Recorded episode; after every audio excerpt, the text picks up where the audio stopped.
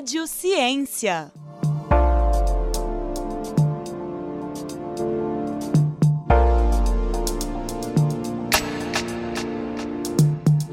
Olá, sejam bem-vindos a mais um episódio do Rádio Ciência.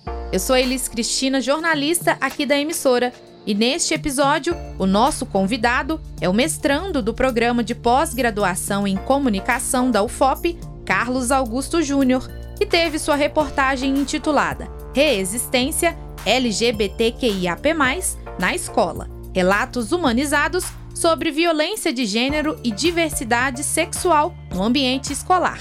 Essa reportagem foi premiada pela GEDUCA, a Associação de Jornalistas em Educação. O conteúdo foi apresentado como trabalho de conclusão de curso no Departamento de Jornalismo em 2021. Seja bem-vindo, Carlos, e obrigada por aceitar o nosso convite. Obrigado, Elis. Eu gostaria de agradecer também né, à Rádio FOP por esse espaço e ceder esse momento tão importante para a gente falar sobre o tema. Carlos, para iniciar a nossa entrevista, você poderia contar para a gente como nasceu a ideia de escrever uma reportagem sobre um tema tão importante e que, ao mesmo tempo, existe um certo tabu ao ser trabalhado abertamente? Bom, sim. A minha intenção de escrever a reportagem, ela nasce no processo de TCC. Antes eu tinha muita vontade de escrever um livro de perfis ou um livro que fosse de grande reportagem para trazer esse tema.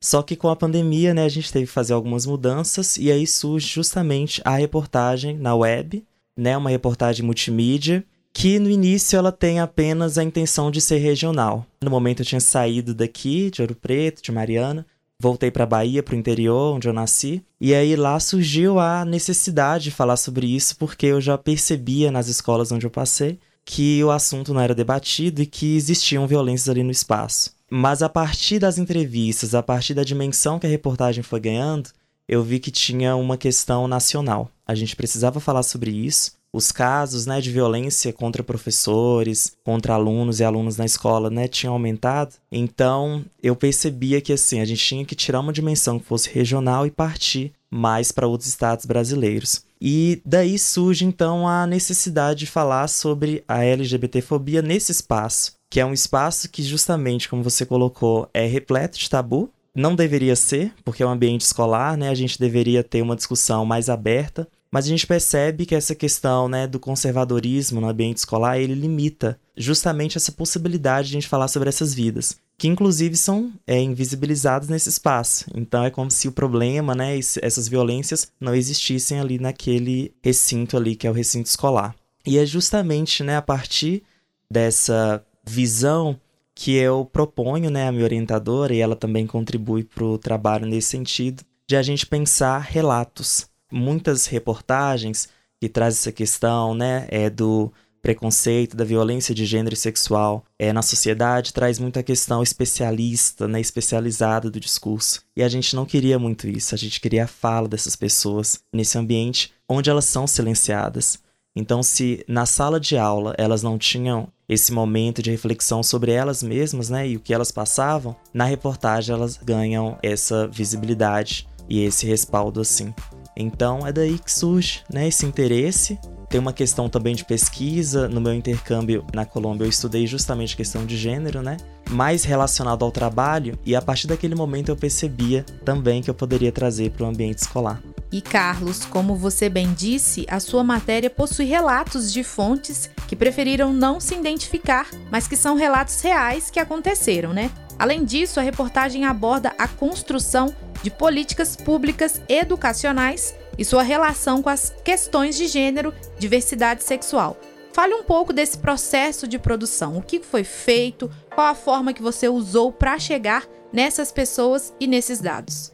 Perfeito. É, esse processo né, de investigação ele foi bem longo, né, extremamente difícil porque momento de pandemia, né, em que eu não tinha acesso presencial às fontes, o que dificultou bastante, né, a conversar, a entrevistar e justamente trazer para o texto a própria questão dos gestos, né? Que a grande reportagem pede. O que acontece, assim, foi uma escolha, na verdade, minha não colocar o nome verdadeiro dessas pessoas, porque elas não tinham noção sobre isso. Como eram pessoas é, menores, né, de idade e tudo mais, assim, eles não tinham essa percepção de que eles poderiam sofrer uma represália pelo que eles estavam dizendo. E aí, no processo de investigação, de entrevista, eu percebi que isso estava assim meio solto para essas pessoas, não tinha essa consciência. Então, tinha muita questão, tinham muitos relatos assim é, invasivos, né, do próprio jornalista que iam mais a fundo nessa discussão.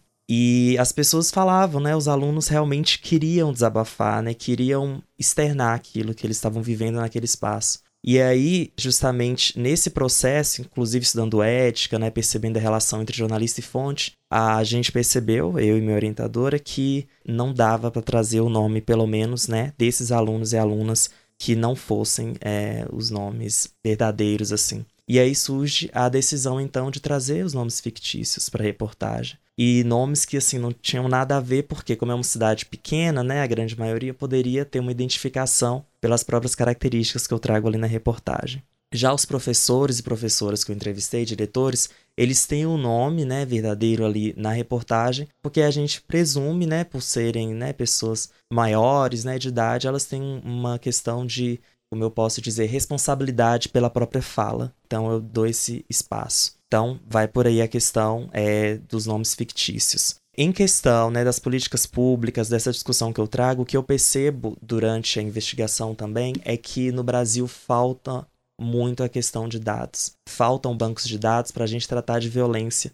Se a violência contra a mulher já é tão assim subnotificada, imagine a questão de gênero e a questão de sexualidade no Brasil. Algo assim que justamente nesses últimos anos, sete anos aí, na escola já não era possível, imagina na justiça. Ou seja, como é que uma escola vai trazer um caso, levar para a justiça um lugar que vai recolocar aquele cidadão, aquele aluno em outro espaço que não seja o de justiça, que não seja o de repensar aquela violência.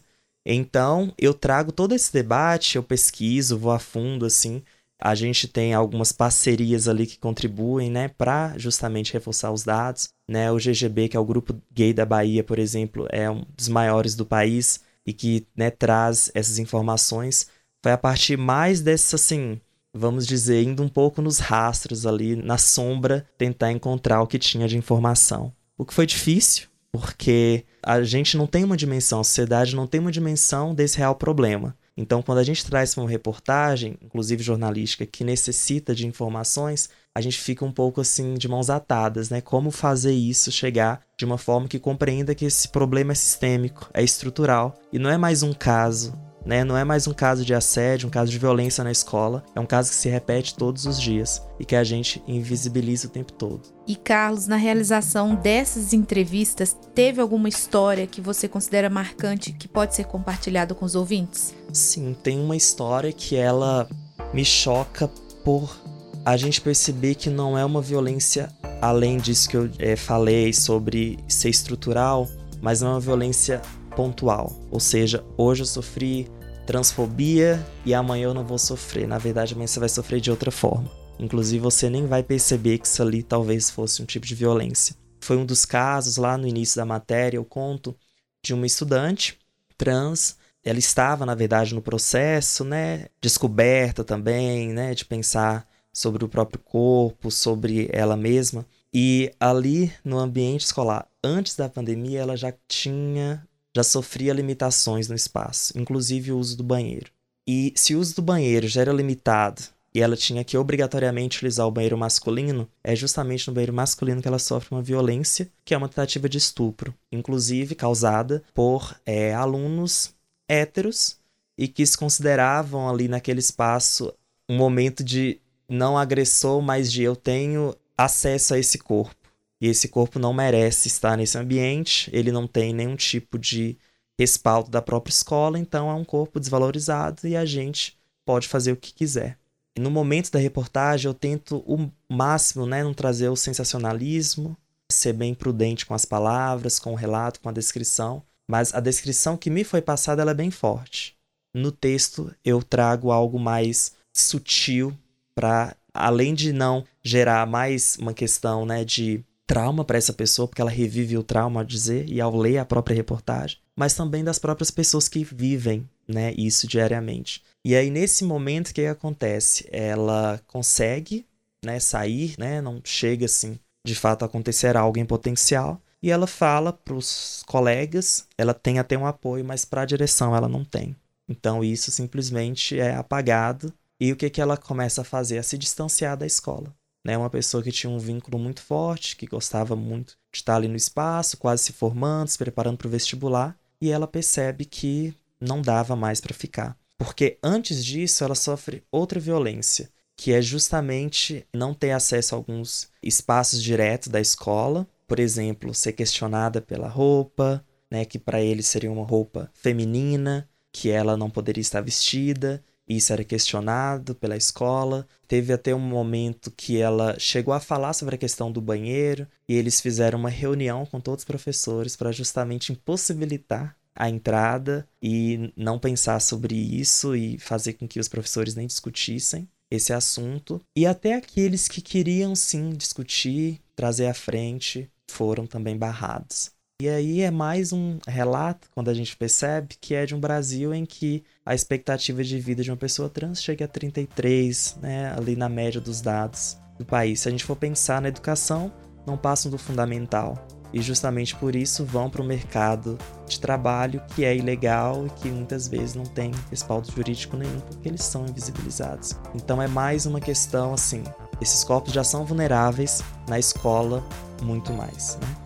Carlos, para quem não, não sabe, né, para os nossos ouvintes, quando estamos realizando um trabalho de conclusão de curso chamado TCC, é criado um modelo de cronograma de atividades para ser seguido no decorrer aí da produção.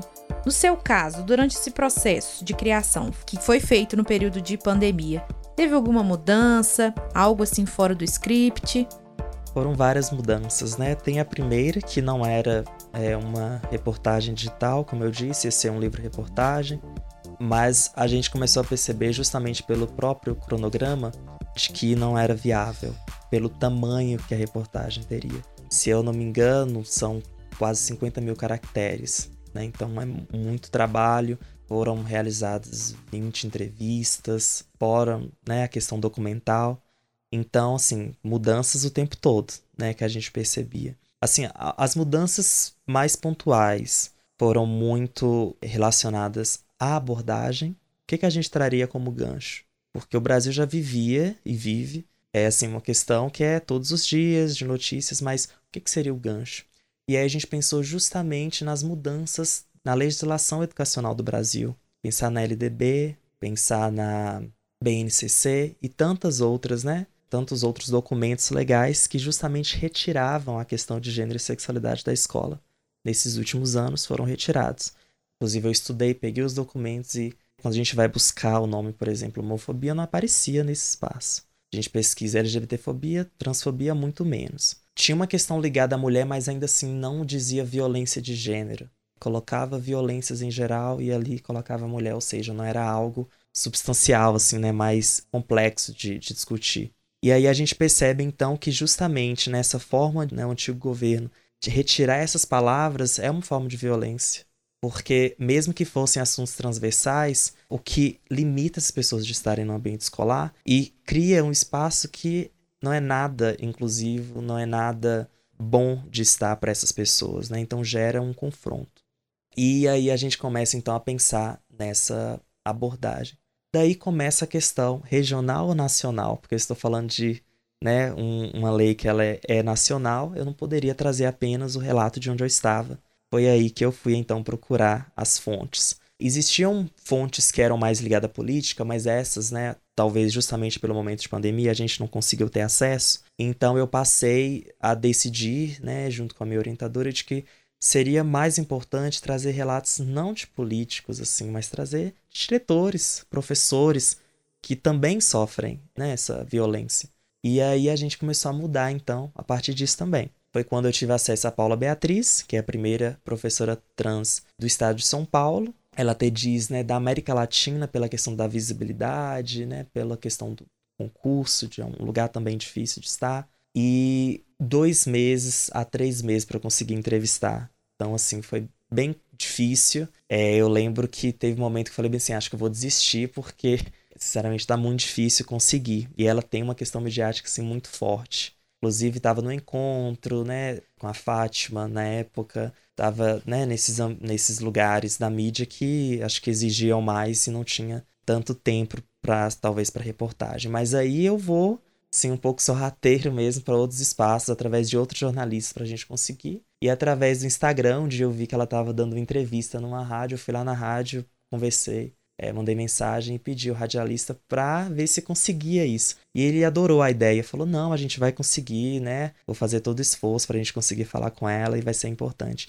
E aí que eu percebi: não, essa fonte é extremamente importante. Ela vai trazer uma realidade que ela passou durante a infância, durante a adolescência, na fase adulta e agora, né, como diretora de escola, ela ainda primeiro vai perceber essa violência, mas vai agir sobre. Então foi aí que eu consegui a entrevista, né? com ela e eu comecei a perceber de que existiam escolas no Brasil que tratam a questão da violência todos os dias. Né? Ou seja, a minha percepção também foi uma mudança, que a gente vai a campo, a gente imagina que, que não, todas as escolas são assim, não existem aquelas que vão tratar desses problemas reais, cotidianos na escola. E a escola lá em São Paulo, onde ela né, é diretora, está diretora, ela fala justamente, a gente trabalha isso todo dia, eu tenho respeito dos meus alunos e alunas, eu posso falar que eu não sofri transfobia em nenhum momento nessa escola e eu percebia que pelos projetos eram todos relacionados assim muito à temática. Então achei muito bonito, porque no Brasil se fala que a gente não deve debater isso com crianças,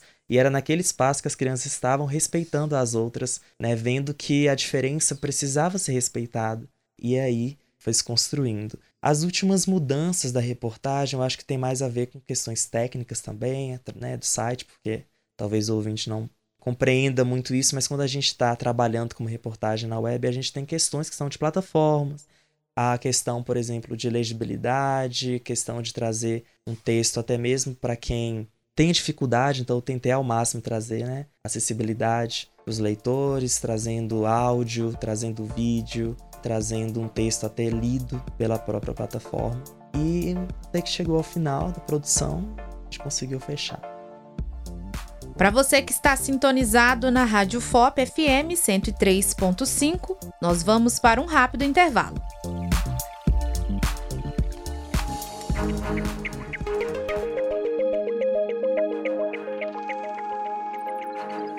Você está ouvindo ZYE 981, Rádio UFOP FM. Frequência modulada em 103.5 MHz, canal 278 emissora da Universidade Federal de Ouro Preto, transmitindo de Mariana, a primeira capital de Minas Gerais. Na internet, radio.ufop.br. Ouvida em todos os lugares do mundo. Rádio UFOP FM 103.5. Junto com você.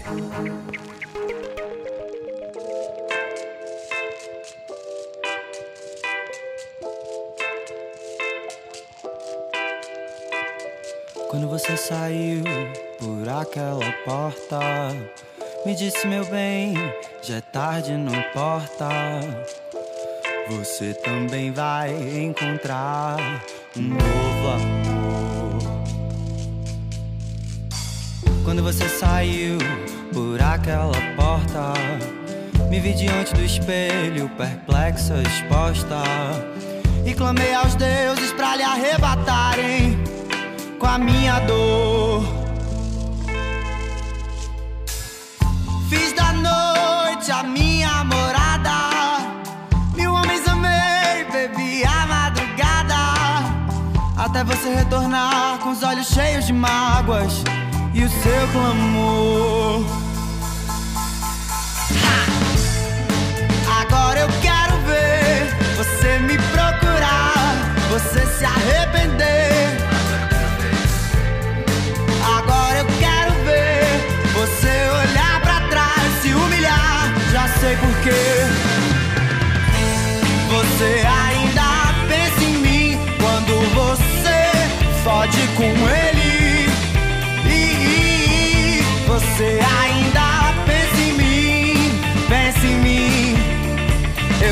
Eu sei que sim, sei que sim, sei que sim.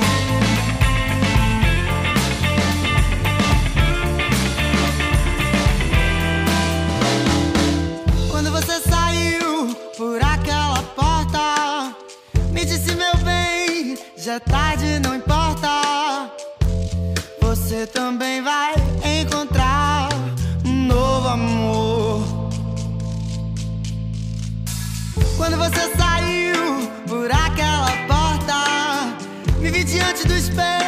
perplexa, exposta. E clamei aos deuses pra lhe arrebatarem com a minha dor. Fiz da noite a minha morada. Mil homens amei, bebi a madrugada.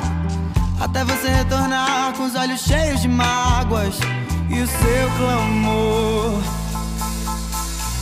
Ha! Procurar, você se arrepender. Agora eu quero ver você olhar pra trás, se humilhar. Já sei por quê. Você ainda pensa em mim quando você fode com ele. E você ainda pensa em mim, pensa em mim. Eu sei que sim, sei que sim, sei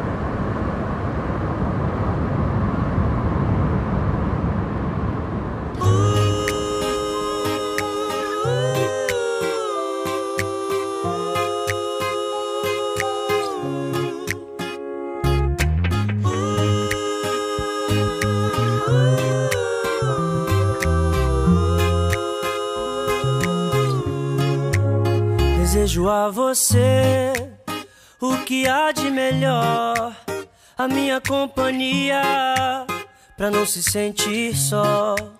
O sol, a lua e o mar, passagem pra viajar, pra gente se perder e se encontrar. Vida boa, brisa e paz. Nossas brincadeiras ao entardecer. Toa é bom demais. O meu melhor lugar sempre é você.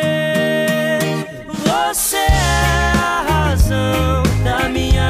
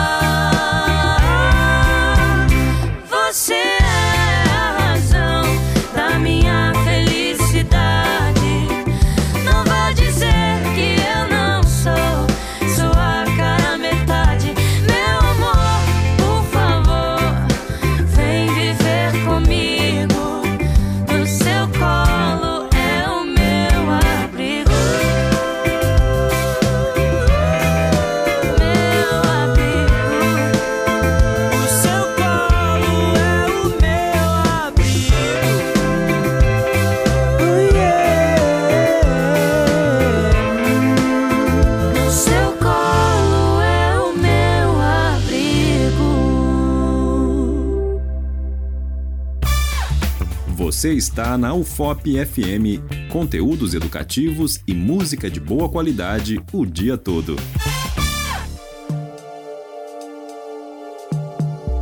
Estamos de volta com mais um episódio do Rádio Ciência. Eu sou Elis Cristina e para você que está sintonizado aqui na Rádio FOP, o nosso convidado de hoje é o mestrando do programa de pós-graduação em comunicação da UFOP, Carlos Augusto Júnior, autor da reportagem Reexistência LGBTQIAP+, na escola. Relatos humanizados sobre violência de gênero e diversidade sexual no ambiente escolar. E Carlos, falando agora sobre a temática da reportagem, qual a importância desse assunto ser debatido não só dentro das escolas?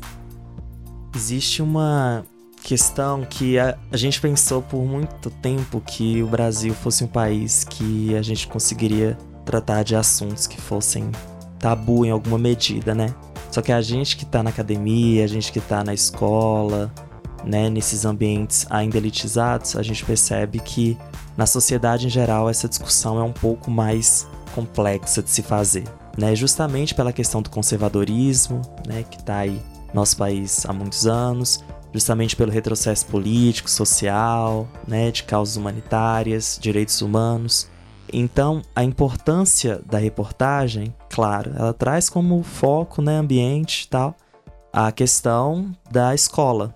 Mas a todo tempo eu trato na reportagem, né, isso foi uma questão mesmo decidida, de que esses problemas também estão nas famílias, né? E a escola é um lugar onde recebe esses problemas. Além da família, existe a questão da própria sociedade, que também ali aquelas crianças, adolescentes não estão alheios a isso, né? Então elas vão para o mercado de trabalho um dia, elas vão participar de projetos, sejam quais forem na sociedade, né? Vão desenvolver atividades ali e mesmo saindo da escola vão ainda sofrer essas questões. E o que eu percebo também na reportagem é que a família, por ela não tratar desse assunto diretamente, vamos dizer por falta de muitas vezes conhecimento ou como abordar, ou também por ser tabu, ou uma questão religiosa, dificulta esse debate. E aí a escola recebe isso de uma vez. E o que, que acontece na escola? Muita questão do preparo.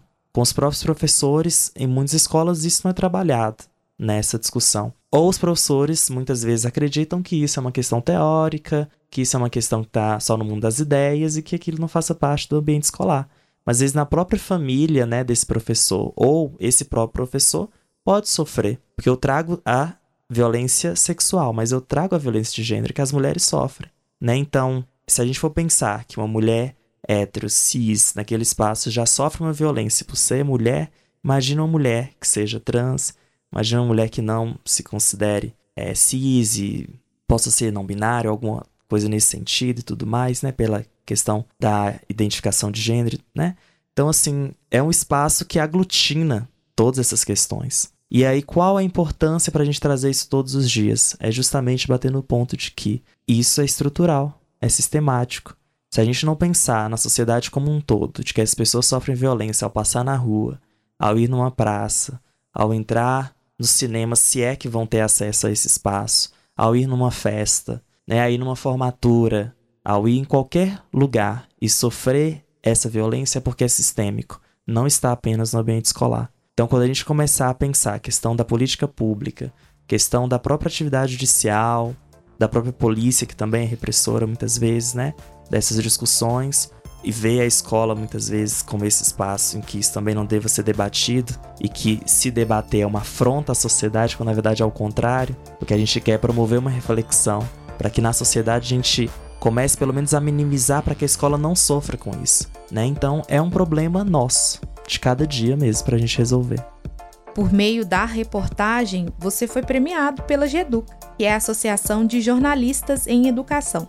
Eu gostaria que primeiramente você falasse como que surgiu essa iniciativa, a ideia de participar e como foi para você receber essa premiação como profissional e a importância dela na sua vida. Vou começar falando sobre a questão da submissão, porque eu defendi meu TCC em 2021, em dezembro. É, me formei em janeiro, quando colei grau, em 2022, ano passado. E aí eu tive a oportunidade de submeter no ano passado. Mas por ter passado no mestrado, arrumando documentos, eu estava em viagem também, a trabalho, eu tentei ao máximo escrever, tentei ao máximo preparar e não deu certo. E aí eu fiquei assim, nossa, perdi a oportunidade. Que, que eu vou fazer? Se vai ter outra oportunidade, se vai ser possível. E a minha orientadora também, porque a gente não fez a reportagem pensando em prêmio. Né? A minha reportagem foi feita assim, eu falo, todos os dias. Era todos os dias. Então foi um ano pensando, refletindo, escrevendo. Sentava, escrevia, apagava, voltava, editava, é, releituras né, que a gente fazia. E aí eu fiquei um ano sem a possibilidade de submeter. Esse ano eu percebi que poderia, né, o TCC de 2021 poderia participar. E a temática da GEDUC é justamente jornalismo e educação, ou em educação. E aí eu falei, olha, tem uma possibilidade. Aí a minha orientadora também disse, olha, tem mesmo, vamos submeter, a gente não sabe o que, que pode acontecer, pode ser um sim, pode ser um não, mas a gente tem que submeter. E aí, acho que poucos dias antes do carnaval, eu comecei a escrever eram assim, uh, 500 caracteres, na verdade, não eram nem palavras. 500 caracteres para resumir a minha reportagem. Assim, foi algo bem difícil, porque você tem 50 mil caracteres para 500. Falei, que dificuldade. Mas eu falei, eu acho que o principal tem que ter aqui, que é justamente a questão da violência na escola, essa questão estrutural e a questão dos outros anos, né, do antigo governo, que estava ali muito clara. Eu falo que na minha reportagem não tira essa questão da subjetividade, de que isso ali é algo realmente pensado para tratar dos últimos anos que foram de retrocesso. E aí eu submeti e simplesmente esqueci da submissão. Eu posso falar que eu esqueci. Não me lembrava de submissão, não me lembrava de quanto seria o resultado, se tinha valor do prêmio, não me lembrei de nada. Até que no mês passado, né? Eu acho que deve fazer o que? Um mês mais ou menos aí do prêmio. Eu em casa, arrumando as minhas coisas, pronto para orientação ali, eu recebo uma ligação, não consegui atender, e aí era uma ligação desconhecida de São Paulo e tudo mais. Falei, ah, acho que eu vou retornar para ver. E aí, quando eu retornei, era uma jornalista da Geduca que tinha acabado de me ligar para dar a informação. E aí ela toda alegre, ah, Carlos, oi, tudo bem? É, você submeteu a sua reportagem aqui e a gente já tem o resultado e você foi um dos vencedores. E aí eu fiquei assim, atônito, né? Eu não consegui falar nada. E ela, você não tá feliz? Eu falei, não, claro que eu tô. Mas eu não consigo nem dizer pela felicidade que é, porque assim, eu sempre acompanhei a Geduca e o meu sonho, né, engraçado, eu já sonhei com isso, que foi ganhar o prêmio. Eu cheguei a sonhar mesmo que eu tinha ganhado o prêmio Geduca uma vez sem ter produzido a reportagem ainda. E naquele momento foi assim, a realização, né, de um sonho, mas também a certeza de que o meu trabalho tinha uma função social e de que o meu trabalho mobilizava também jornalistas a pensar sobre a prática. Né? Um trabalho que pensa sobre a prática jornalística. Como é que eu vou trazer esse assunto?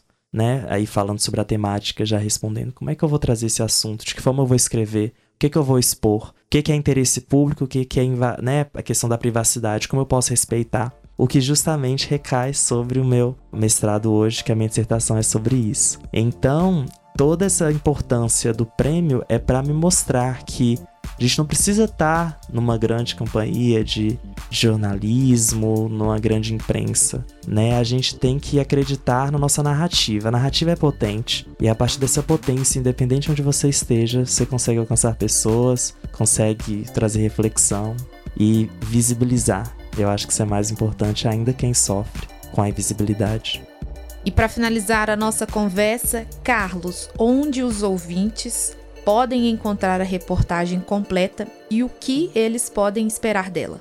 Bom, a reportagem ela foi publicada né, numa plataforma que é o Wix, uma plataforma que muitos estudantes né, do curso de jornalismo da UFOP conseguem publicação. Primeiro pela questão toda de mídia e tudo mais, tem muita funcionalidade, mas de modo mais público e o acesso fácil, as pessoas podem entrar no site da UFOP, tem matéria né, já publicada, justamente falando sobre o prêmio. Lá também, né, a gente deixou é, o link da reportagem. É o site do PPG Com em comunicação, né, mais para quem está na academia também pode acessar a partir desse site. E acho que o principal acesso mesmo é a Geduca, que é um site né, mais acessado e que também está a publicação, não só minha, vale ressaltar, mas de mais duas estudantes que também conseguiram o prêmio. Uma da Universidade do Rio Grande do Norte e outra da FRJ, né, que ganharam também o prêmio. Então, estão as três reportagens ali, todas falam educação, na pandemia, muita questão da desigualdade educacional, e então as pessoas podem acessar também. Sobre o que podem esperar, eu acho que a reportagem tem uma potência muito forte de vários públicos. Não é apenas esperar que profissionais da educação tenham acesso e consigam refletir, não. Falei da prática jornalística, né? Os jornalistas podem acessar. Inclusive, eu acho que não só podem, como é necessário, porque o que a gente percebe é que muitos jornalistas que trabalham sobre o tema não são ou especializados no tema, ou não são pessoas que vivem né, essas questões. Claro que isso não é obrigatório, mas seria viável se também no mercado de trabalho existissem né, pessoas trans ou jornalistas trans para tratar dessa temática. Então, né, a gente tem um papel a desempenhar quando a gente trabalha com questões né, é, sociais e essas vidas. Além disso, tem uma questão muito que a gente pode pensar da sociedade, como eu disse, da família, saber que na escola isso acontece. Muitas vezes não é dito. Né? reportagem traz isso. Então é pensar, existe um diálogo entre essa mãe, esse pai, com esse filho, com essa filha que está nesse ambiente, sofre? Claro que muitas vezes não, mas é preciso a família também ter essa dimensão de que a escola não é responsável somente pela educação né, completa do cidadão. A família tem um papel importante eu acho que fica muito nesse sentido. Se a gente for pensar também em políticas públicas, eu acho que até para quem faz parte da política é uma questão extremamente necessária. Para pensar nas questões dos dados também, como a gente pode aumentar. Inclusive, já tem políticas agora surgindo para criar bancos de dados sobre violência, LGBT, fobia e tudo mais. Então eu acho que tem uma, um campo grande assim de pessoas que podem esperar dessa reportagem um momento de reflexão, mas também de atuação, né? Não vale só ler, não vale só refletir, é preciso atuar e diminuir esses casos junto com a gente, junto com o jornalismo, junto com a escola, com a família, tudo mais. É isso, Carlos. Parabéns pela iniciativa, pela construção da reportagem. Tenho certeza que ela irá agregar no conhecimento de diversos leitores, não só de profissionais da comunicação, profissionais da educação. Agradeço mais uma vez por ter aceitado o convite da Rádio FOP. Obrigado. E para você que nos acompanhou até agora, fique por dentro de todas as nossas produções pelo site radio.fop.br e também pelas redes sociais. No Instagram e no Facebook é só procurar por Rádio FOP. Já nos principais tocadores de áudio, Basta procurar por o Fopcast. A edição e sonoplastia desse episódio é de Cimei Gonderim. A produção deste roteiro é de Pedro Nunes. Até o próximo encontro.